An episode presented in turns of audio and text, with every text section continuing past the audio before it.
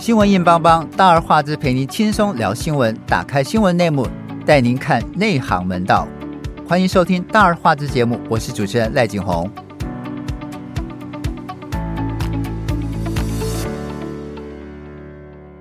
去年全国税收超征四千五百多亿元，朝野立委都喊话要还税于民，发现金。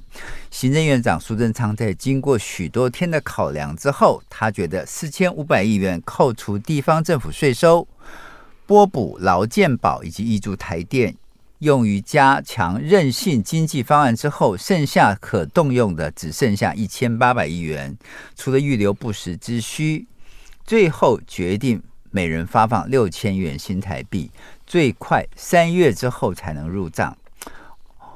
为什么会有两连续两年甚至是五年的超增？超增之后又不想还给老百姓，道理何在？我们今天请到两位资深媒体人跟我们一起共同探讨。我们请到的是佩佩，佩佩你好，你好，大家好，我是佩佩。哦、我们请到资深主持人燕燕，燕燕你好，小赖哥好，还有听众朋友大家好。佩佩，像去年超额征收四千五百亿元，苏贞昌最后却说仅就一百八一千八百亿元扣除不备之需，由全民共享。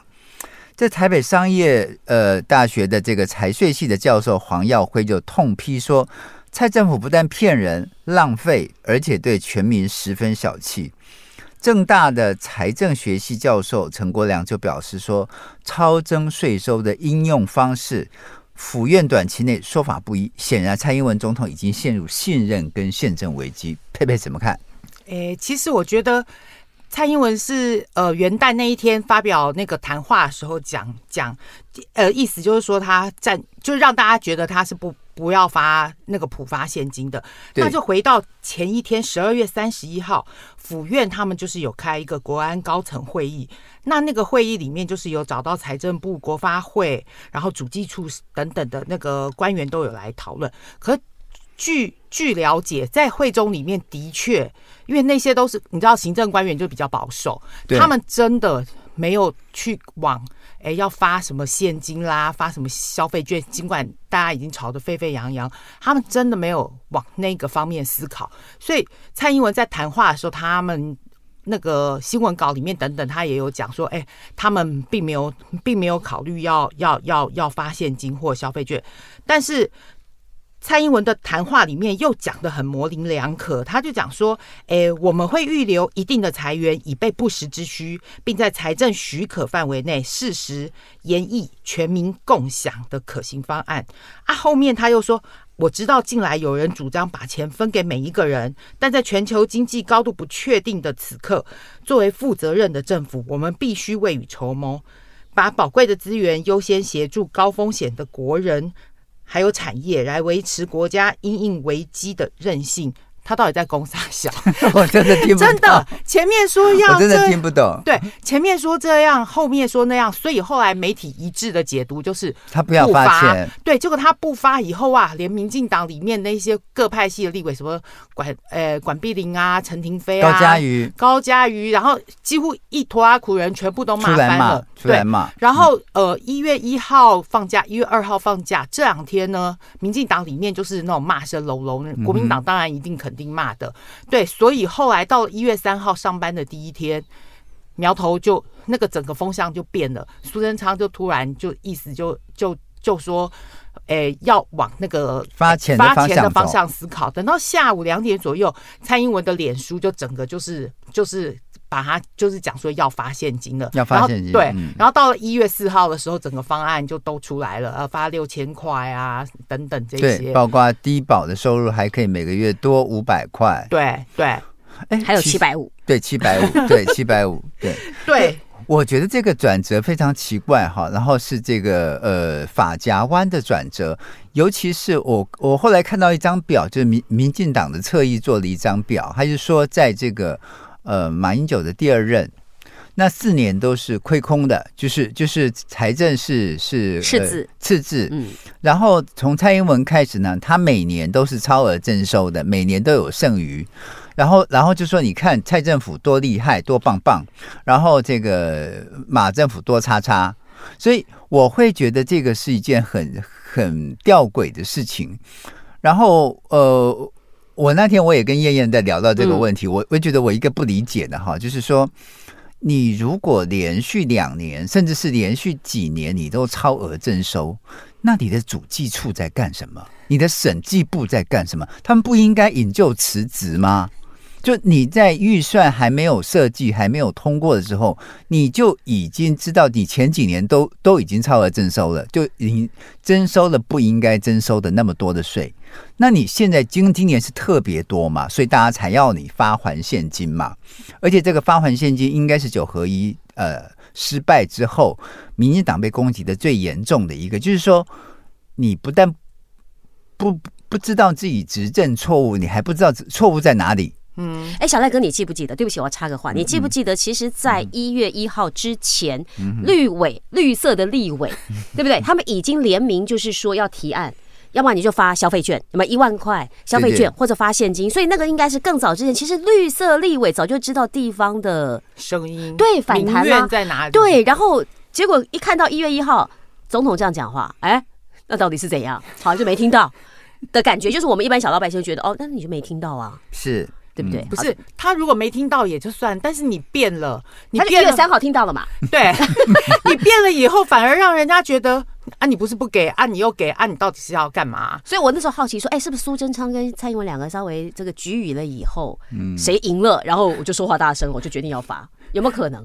我其实我好奇的是这一点，所以其实燕燕苏贞昌强调说，这个发现金需要由法院根据预算编列，并且经过立法院同意，不是私下发红包就可以。其实我觉得他讲在他在讲这句话的时候，是把责任丢给立法院啊，对，而且他希望立法院呃，他算准立法院不会为此开。临时会，柯建明也说了不会啊。对，所以立法委员赖世宝却说，这哪里需要什么法院？立法院本来就有预算法，就已经通过预算了，嗯，不用开临时会，直接把这些钱直接发还给老百姓就可以了，用行政命令就可以了。呃，我我是老百姓，我更希望你是在过年前。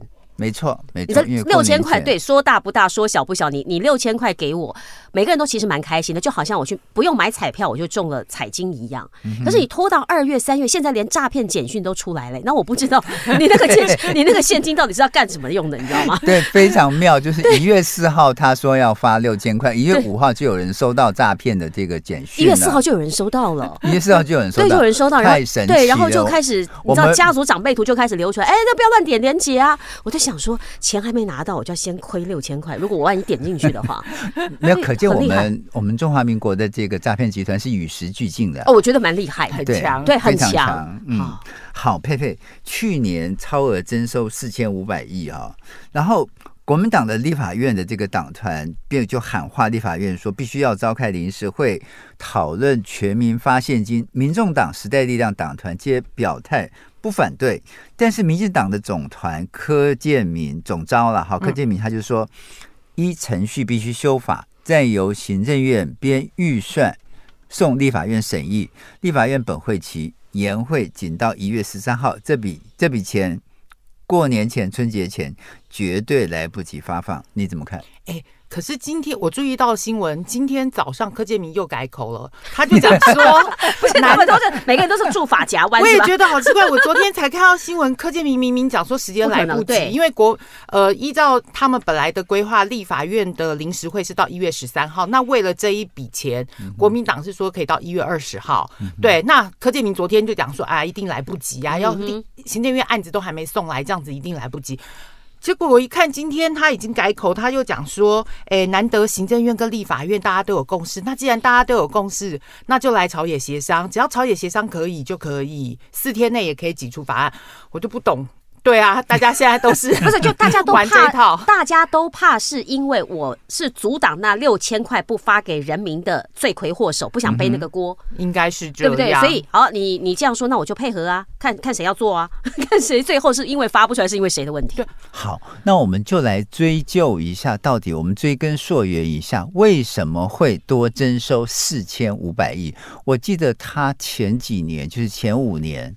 他多征收大概都是一千八百亿、一千三百亿，甚至也有两千多亿的，但是从来没有征收超征这个四千五百亿这么多的。那那据财政部估计呢，他说像去年税收规划这个呃，就是蔡英文去年年底就召开国安会议，针对这个超额征收的方式呢，他提出三个方向规划，然后呢。外界原原本预期其中一千八百亿可以普发现金，但是他在元旦讲话就又又讲说钱要花在刀口上，呃，大家就觉得说这好像是无望哈。不过我真的要觉得这个是不是是不是佩佩？嗯，这个到底这个追根溯源，他为什么会超额征收这么多？嗯，诶，其实。呃，二去年大家说超增四千五百亿，其实二零二一年前年就已经超增四千三百亿。然后呃，我看那个财政部的资料，二零一七年、二零一八年、二零一九年连续三年，其实也都分别超增了九百六十亿、八百九十七亿，还有八百三十亿元。对，其实这就是有一点回归到您刚刚有提到的，就是。你们为什么已经超收了这么多年了？然后你怎么都还不知道编列预算的时候，嗯、对，到底是怎么搞的？你还还还估的那么低？对，到底中间有什么问题？这中间到底有什么问题？我们先进一段音乐，音乐过后我们回来。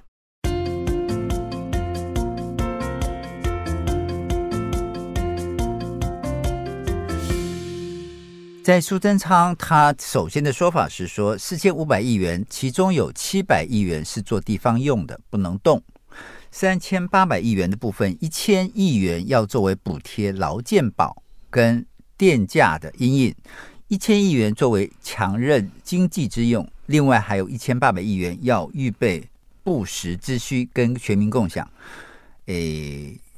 佩佩，你觉得这样合理吗？我都听不懂什么叫预备不时之需，不预预备不时之需，然后又要和全民共享。对，这中间好像有矛盾啊。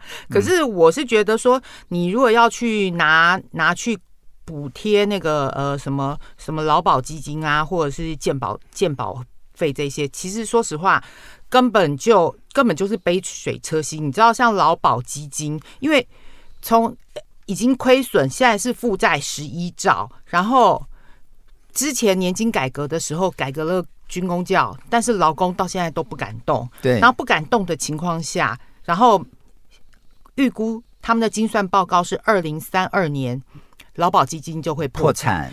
对，那现在你每年都靠政府拨补，像今年是好像说要拨补四百五十亿，那你现在在补这一些，哎，十一兆，哎，你丢进去根本就是杯水车薪，根本就不够。对啊，连小水花有没有起来我都不知道。对，所以他的这一些算盘都是算给老百姓听，但是真的，如果比较多知道一点状况的话，就觉得你你讲的真的真的很。很不食人间烟火啊！所以其实很多老百姓都觉得，他现在把这个一千亿元作为贴补劳健保，或者是这个台电的电价这个事情，我就觉得是呃，真的是杯水车薪，根本就做不了什么事情。然后再加上您您刚刚讲说，有可能这个劳保将来会破产，就你我都可能领不到这个劳保去过日子。对 对，只因为就是生的人越来越少嘛。对，然后工作人越来呃，就是要领钱的人越来越多，他当然。会破产，而且你知道，就光是二零二二年哦，这个劳保劳保基金拿去投资股市亏损的钱就不得了了。对啊，就完全超过这四千五百亿了，你知道？对啊，所以我就觉得很奇怪，他要把这些东西拿去补贴。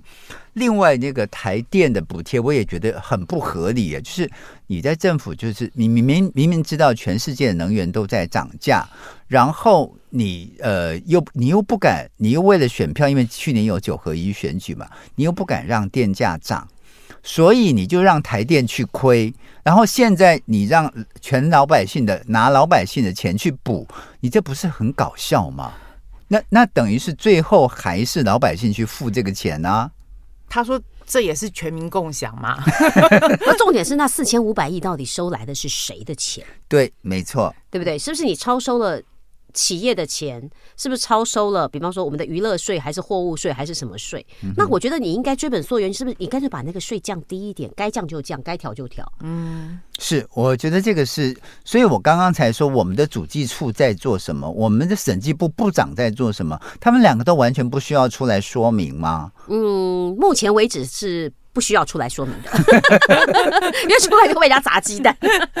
对，因为你看刚刚呃佩佩有有把他执政这六年来几乎每年都有多多额超额征收啊，我觉得这个是账面数字做给老百姓看的。对，因为呃你让人家觉得说哦前面的人都在赤字，然后我后面人都有超额征收，我好像比较会挣钱，就是好棒棒，我比较有能力执政。嗯、可是重点是。老百姓真的有感觉生活比较好吗？你有吗？佩佩没有，我也没有。小赖哥，你有吗？也没感觉到，对吧？对嘛？我们薪水没有增加吗？没有啊。然后你知道那个午餐的便当从一百一涨到一百三，我还是得买啊。对对啊，现在一千元真的很难用哎、欸，一下子就没了，一张一张小朋友一下就不见了。因为我老公比较是不食人间烟火的那种，我那天就是拿给他三百块，我说好，你去给我买青菜回来。嗯、他说我后他说他后来买了三百。二十几块吧，结果他发现他自己还倒贴二十几块，然后买回来的菜大概只够我们两天吃了就没了，而且真的是纯青菜啊，两天到三天，因为我们家还要吃晚饭了，还要带便当，他就说哇，菜这么贵，我说你现在才知道什么叫通膨吧？对，因为他没有感觉，没有真正去买菜的人没有感觉，又或者说他不需要在外面买便当的人，可是你看我们的便当也涨了啊。买的菜也涨了，那到底到底是？所以其实谁有赚钱？其实我觉得老百姓的感受是最深的，就是所有东西都在涨价，只有薪水不涨。嗯然后呢，连呃，像我们不是年年都要缴税吗？对，我一个亲身感受，因为我住台北市，然后我就觉得我们的房产税啊涨，对，房屋房屋税、地价税、地价税年年都在涨，对，我就觉得我的荷包就缩水了。哎，可是我们的房子哈，你说实话，那个中古屋不是都还会折价吗？对，啊，为什么我们没有折，然后税还要加？这也是我我我没有办法理解的事情哎，很奇怪。OK，好，我要问一下佩佩，就是是不是我们台湾的财政真的经得起这种呃大傻币，就是就是向老百姓发放这些现金？因为首先，我我国的财政资产本来就是负债结构啊。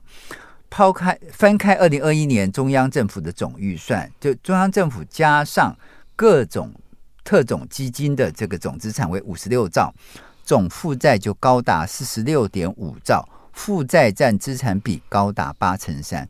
换句话讲说，其中二十兆的负债是短期内会到期的流动负债，但政府能快速变现的流动资产只有十五兆。也就是说，如果你是一个公司的话，这个公司是不合格的，这公司是会破产的，对，它的偿债能力指标是不及格的，所以政府大部分的资产是用土地跟国营事业投资。倘若哪一天还有还债压力，总不能拿国土跟国营事业去还吧？所以说，是不是有更多流动资产，比如说现金，赶快来偿付短期的债务是当务之急？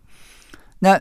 除了我们刚刚所讲的这个劳保健保这种长期的大的这个漏洞之外，呃，这个政府也预估，包括国民年金、军公教退休金等等，还有许多非常庞大需要给付的责任，我们国家的债务黑洞呢，只会越来越大，下一代的财务负担也会不断增加，因此额外收入的运用都非常重要。佩佩，对，你怎么看？你刚提到那个军公教退。退抚基金啊，他的那个虽然到年金改革之后，因为大家要缴的多，然后领的又变又又砍嘛，又领的少，所以他那时候有估计，就是说他的破产可以延后到二零五一年破产。不过因为今年七月新任的公务员，他们就要参参加的是退抚新制，跟现在的退抚基金切切割了，他们自己要去另外成立一个新的基金，那。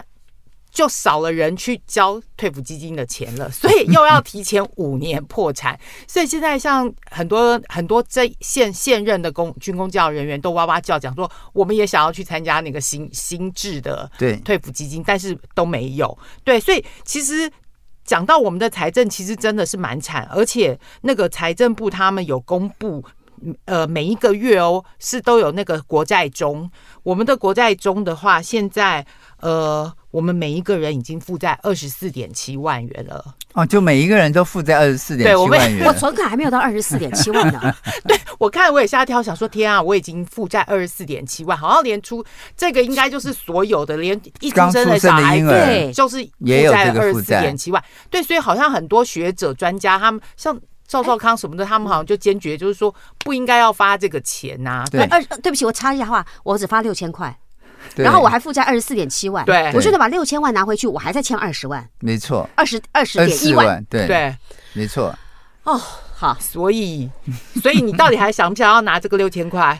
哎，不过我说实话，我看到有个梗图，一定要跟大家讲一下，就是有人说啊，这六千块实在没有感觉。那这样子好了，全民普发五千，剩下那一千块拿来做什么？做抽奖，你就省下了两千三百呃两千三百万元，然后你就可以给每个人抽一亿哦，有两百三十个人可以拿到一亿。嗯，哎，这种这种赌徒你觉得怎么样？就是好像有点过年的这种抽奖的感觉。呃，很像我们的乐乐透的，对，就乐乐乐透的感觉，很欢乐。但是我觉得就几家欢乐几家愁，就两百三十个人很爽啊，他拿到一亿呀。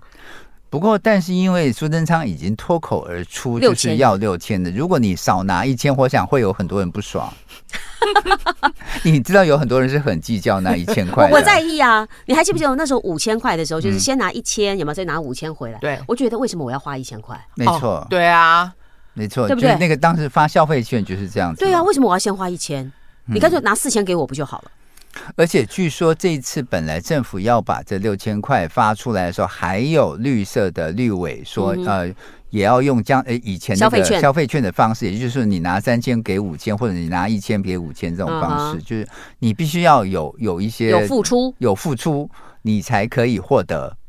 但是后来好像这个案子又被吞回去了。因为消费券那个时候印啊，你知道光是行政程序费又多花了我们将近三亿元的，好像九亿吧？那时候本来是说九亿，后来变十二亿嘛。没有，我我我我看我看那个预算书里面是大概两亿多，快三亿。就是它的光是行政程序费就要两亿多。你光是去印那些券，然后还弄一个塑胶套，然后把那个那个券套起来，那些都是钱呐。所以我就记得后面是追加，从九亿加到十二亿。哦。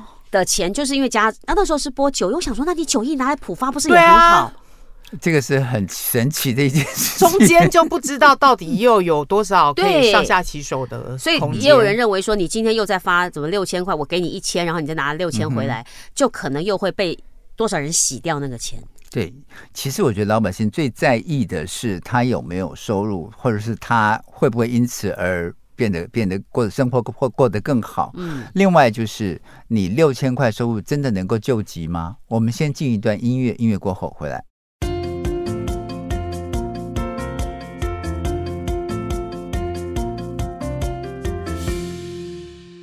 其实政府并没有超额征收这么多的钱哦，多出的税收其实是因为中央政府去年实际。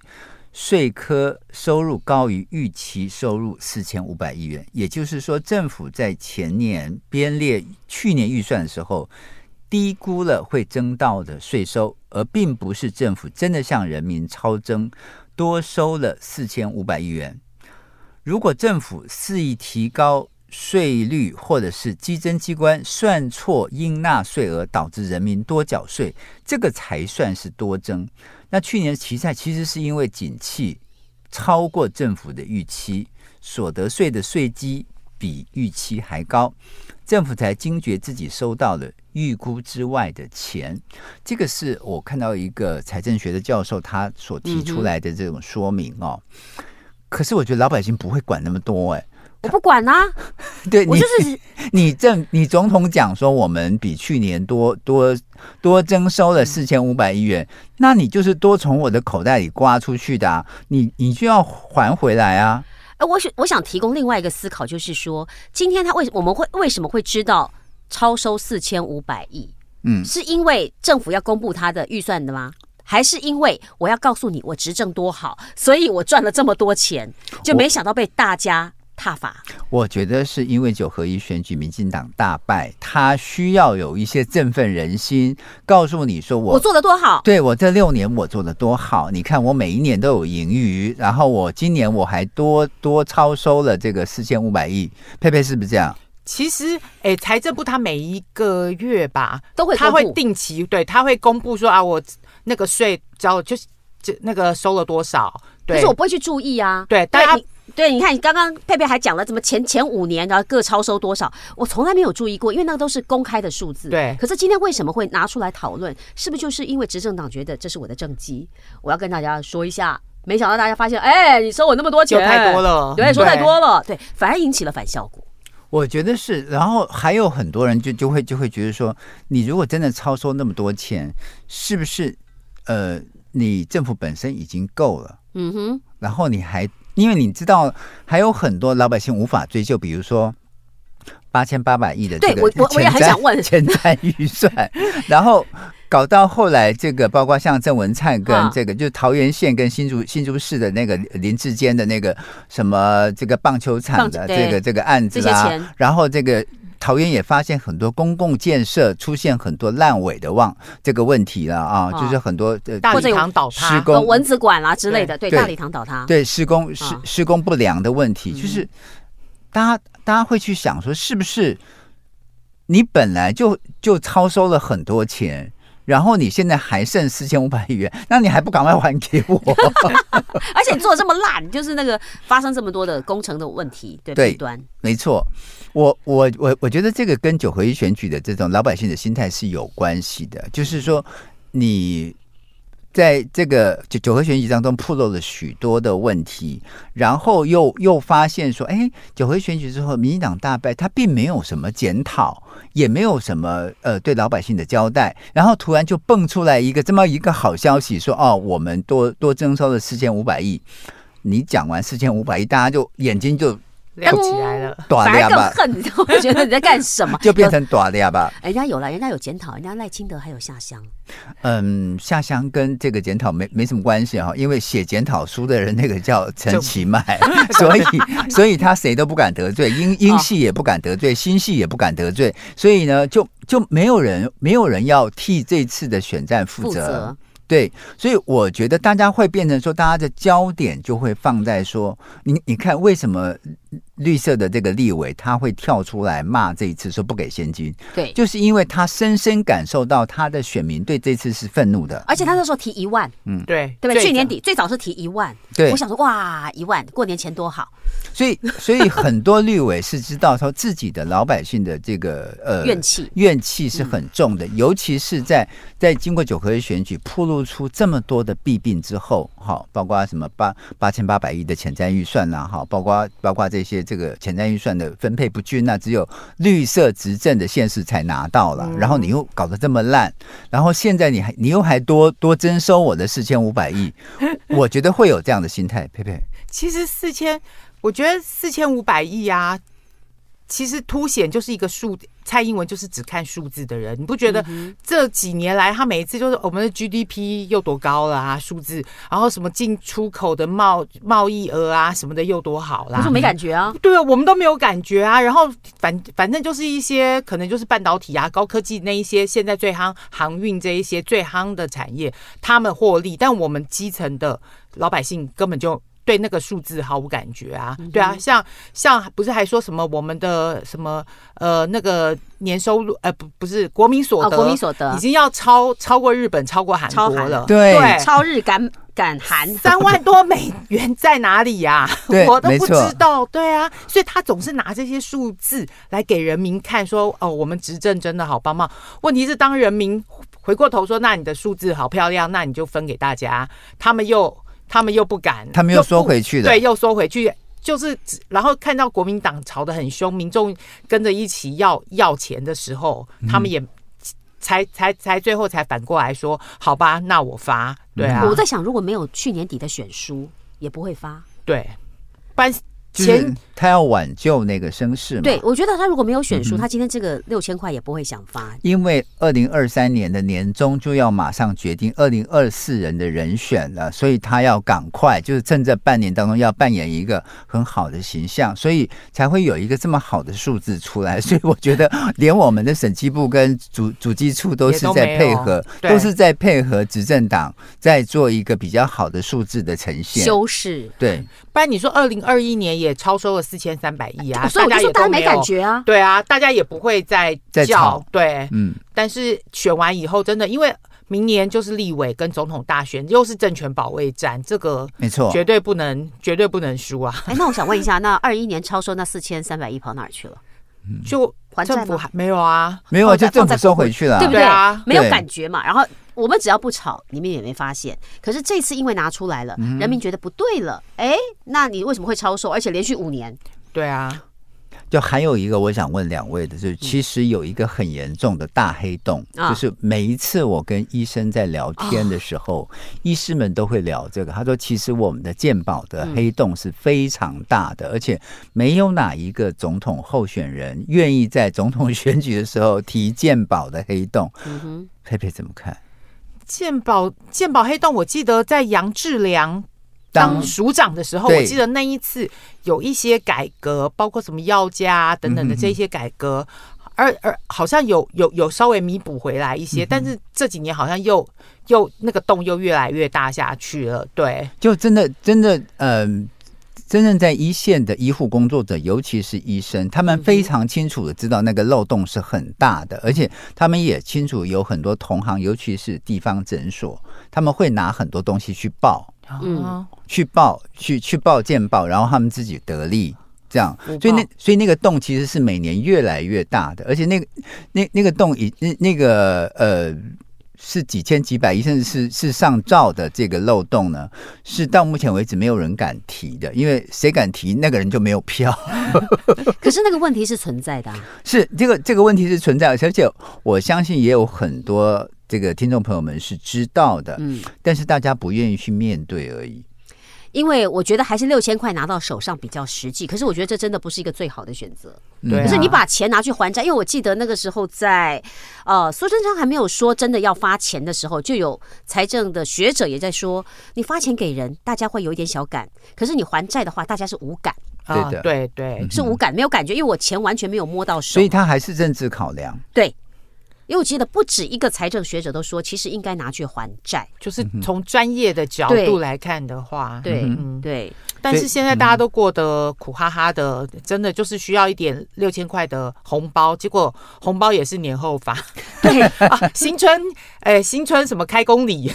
然后他又说三月，现在又说二月，但是诈骗简讯都比你快，我都不知道为什么 你们的动作会那么慢。站在站在老百姓的立场，对对不对？所以很奇怪，佩佩，你你会觉得他三他说最快三月入账，而且入账的方式还有分三种哈，比如说进入直接进入 ATM 机或者是直接呃要你要去邮局领，另另另外一个就是用呃用用什么反反反正就是呃像类似消费券的这种方式发给你，你觉得哪一种方式老百姓会最最容易接受？其实我觉得这些技术上都可以克服的啊，因为像我们都在 ATM 直接不是可以去买口罩了吗？对啊，对啊，这些东西其实早就早就已经有它的那个技术，还有一些我们的资料都锁在我们的健保卡等等，嗯这些其实很快就可以弄得到的。为什么要拖到过年以后？我也觉得很纳闷。嗯，，对，就是他很不甘心要给你，他想四千五百亿多放一点利息。不是我，我真的想插个话，就是我记得那个时候刚二零二零的时候，还记不记得那个时候是呃补贴，比方说译文工作者或者什么，你是因为这样子然后没有收入，哦不是有补贴什么三万块，有没有纾困纾困？好，我记得那个时候，同时在那之前，日本他们发的是十万日币。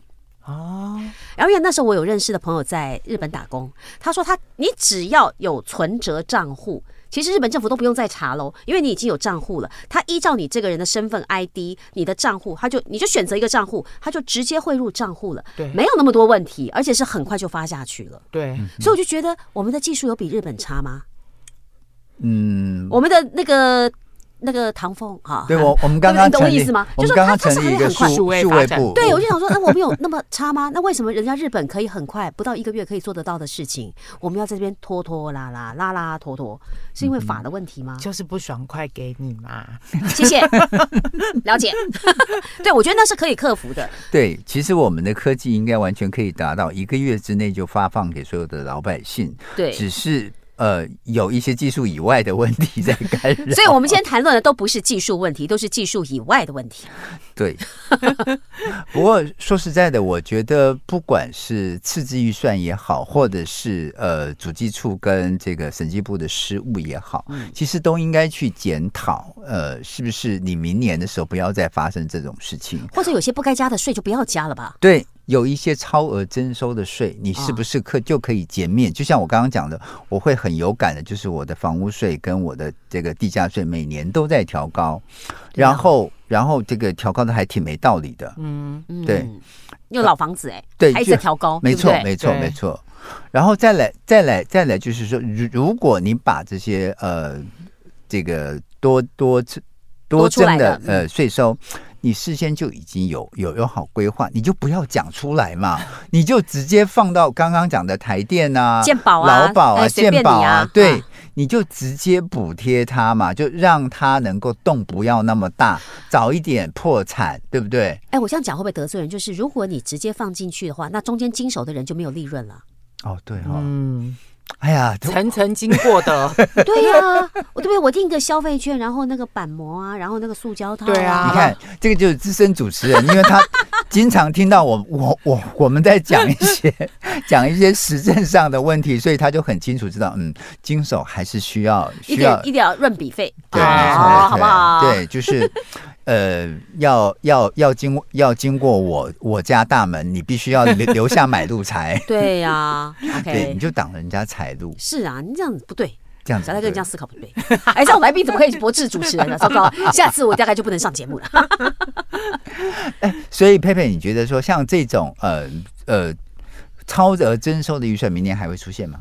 我觉得可能还会、欸，因为他们编列预算就是去估那一个税收，他就给你低估啊，他就他就给你低估，那你明年多的就变成说，哎耶，又又是超收，又是我执政很厉害，所以我觉得就是你看这几年连续都是这样子超收，是不是他们的他们的思考点其实就是我先把它压低，等到真的。收了更多的时候，我成绩很漂亮。对啊，主要是让大家看到政治成绩很漂亮。对，哦，这个是重点。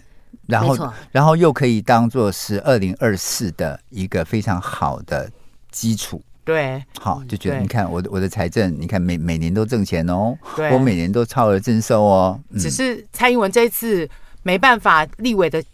那个施压这么大，他只好、嗯、因为掰咖了嘛，所以施压这么强烈，他也只好就是顺应，默默的 对，顺应绿委一两天内就可以立刻改口说发，对，你这个发为什么会有懂的声音？发，站在蔡英文的角度发，心不甘情不愿啊，很忍痛的把它发出去。对啊，不然他其实不想发的啊。嗯，好，佩佩，这样像像这样的预算，你你觉得就是呃。